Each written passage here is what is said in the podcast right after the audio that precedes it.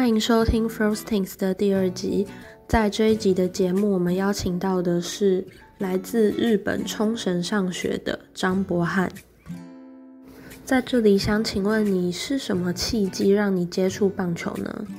我会接触到棒球，是因为我在小的时候，我爸爸都会带我跟他一起去打垒球，所以就间接接触到了棒球。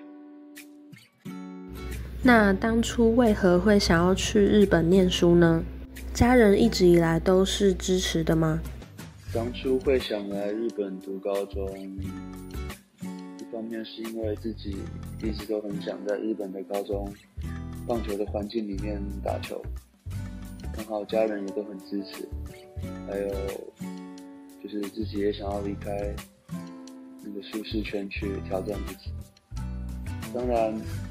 爸爸妈妈是最支持我的，从小时候到现在。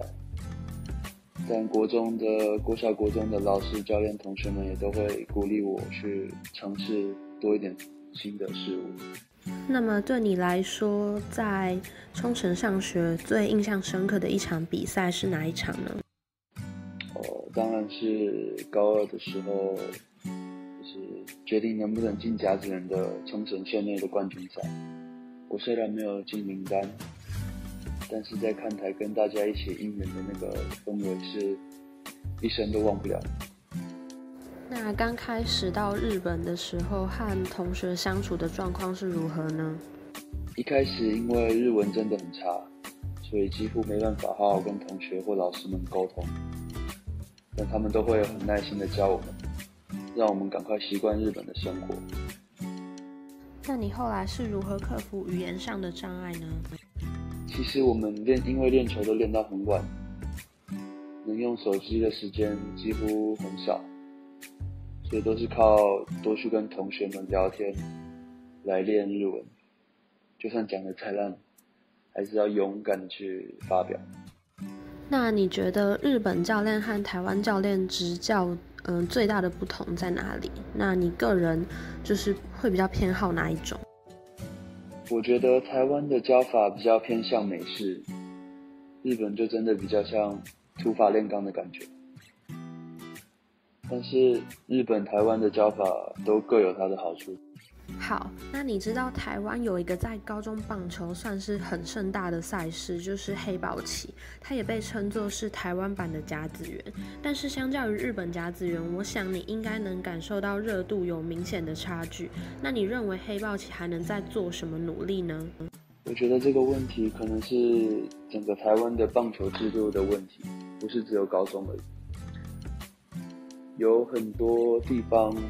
我觉得都是要去改善或是重新规划，像是日本，他们就规划的很周到，每个环节都做得很好，做事也都想办法做到最好。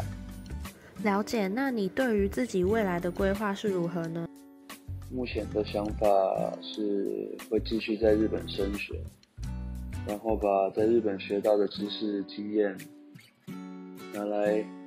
可以的话，拿来想改善台湾的运动环境。那我想请教一下，日本学制和台湾学制的不同，例如说体保制度或是政课内容。我觉得最大的差别就是台湾有体育班，但日本没有。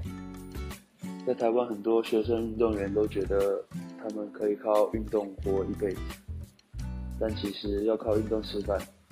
其实真的很难。日本的学生运动员这方面，他们就好台湾很多。大家都会想，如果不打棒球了之后，要往哪个哪个方面发展，会比较对未来有帮助。那日本有所谓的，就是体育成绩优异，可以直接进入大学就读，然后不需要透过升学考试嘛？就是我们俗称的保送。日本的体保制度可能就是他们的学校的教练、大学教教练会来看学学生，然后如果他觉得他不错，他会去选他。其实当然也要看学校成绩，然后还是要什么面试之类的，还是要先通过才能进大学。那有没有什么对你而言很重要的座右铭呢？觉得影响我最深的一句话，应该就是离开自己的舒舒适圈，然后去挑战自己。呃，这这也算是一个我来日本读高中的原因吧。那在日本，你们会有所谓休长假的时间吗？就是例如年假或是一些国定假日？几乎没有休休假了，我一年也只能回台湾一次，就是年底的时候。休假也都是休一天，就是礼拜一上完课，然后休息那天不用练球，就这样而已。哇，那真的是很辛苦。那我们转换一下气氛好了，有曾经因为语言隔阂发生什么有趣的事情吗？应该就是在练球的时候，因为听不懂教练在说什么，然后就被骂这样吧。在学校的话。会被同学笑啊之类的，只是因为都是开玩笑，所以还好。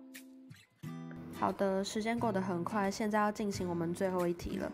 嗯，我非常好奇，就是在甲子园真的很常发生小虾米扳倒大金鱼的奇迹吗？